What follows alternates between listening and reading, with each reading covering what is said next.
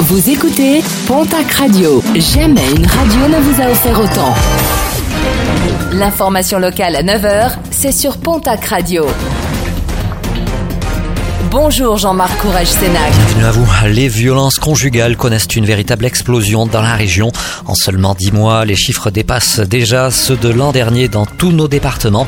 Haute-Garonne, Gers, Landes, Pyrénées-Atlantiques et Haute-Pyrénées.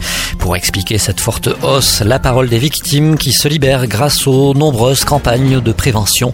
Des victimes qui n'hésitent plus à porter plainte. Je vous rappelle le numéro de téléphone à composer en cas de violence conjugale, le 3919. Les incendies de radar repartent à la hausse en France. En une seule semaine, pas moins de 11 cabines ont été détruites par les flammes. Une hausse constatée par les différentes préfectures concernées. Et alors que les dégradations étaient reparties à la baisse après le mouvement des Gilets jaunes, dans la région, les dégradations de cabines automatiques se poursuivent malgré la surveillance des forces de police et de gendarmerie. Par ailleurs, dans les Hautes-Pyrénées, de nombreux radars détruits seront très prochainement remplacés par des radars tourelles.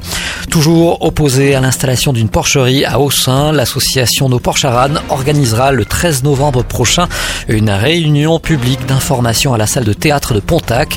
Pour l'association, cette commune serait massivement impactée par les épandages liés à cette installation. Nos Porcharan fera également le point sur ses actions en cours et à venir. Un nouveau départ pour l'association Densité, forte de 600 élèves. L'équipe cherche à agrandir ses locaux situés au 18 rue Robert d'Estarac à Tarbes. Un projet de création d'une nouvelle salle a donc été lancé. Une salle qui se situerait juste à côté de l'actuel au numéro 16 de la même rue. Un pôle d'animation et de culture qui pourrait voir le jour en septembre 2021. Un financement participatif a été lancé sur le site Ulule. Et puis la 31e édition du festival Images Montagne, sera mercredi et jusqu'à samedi à l'espace James Chambaud de Lons.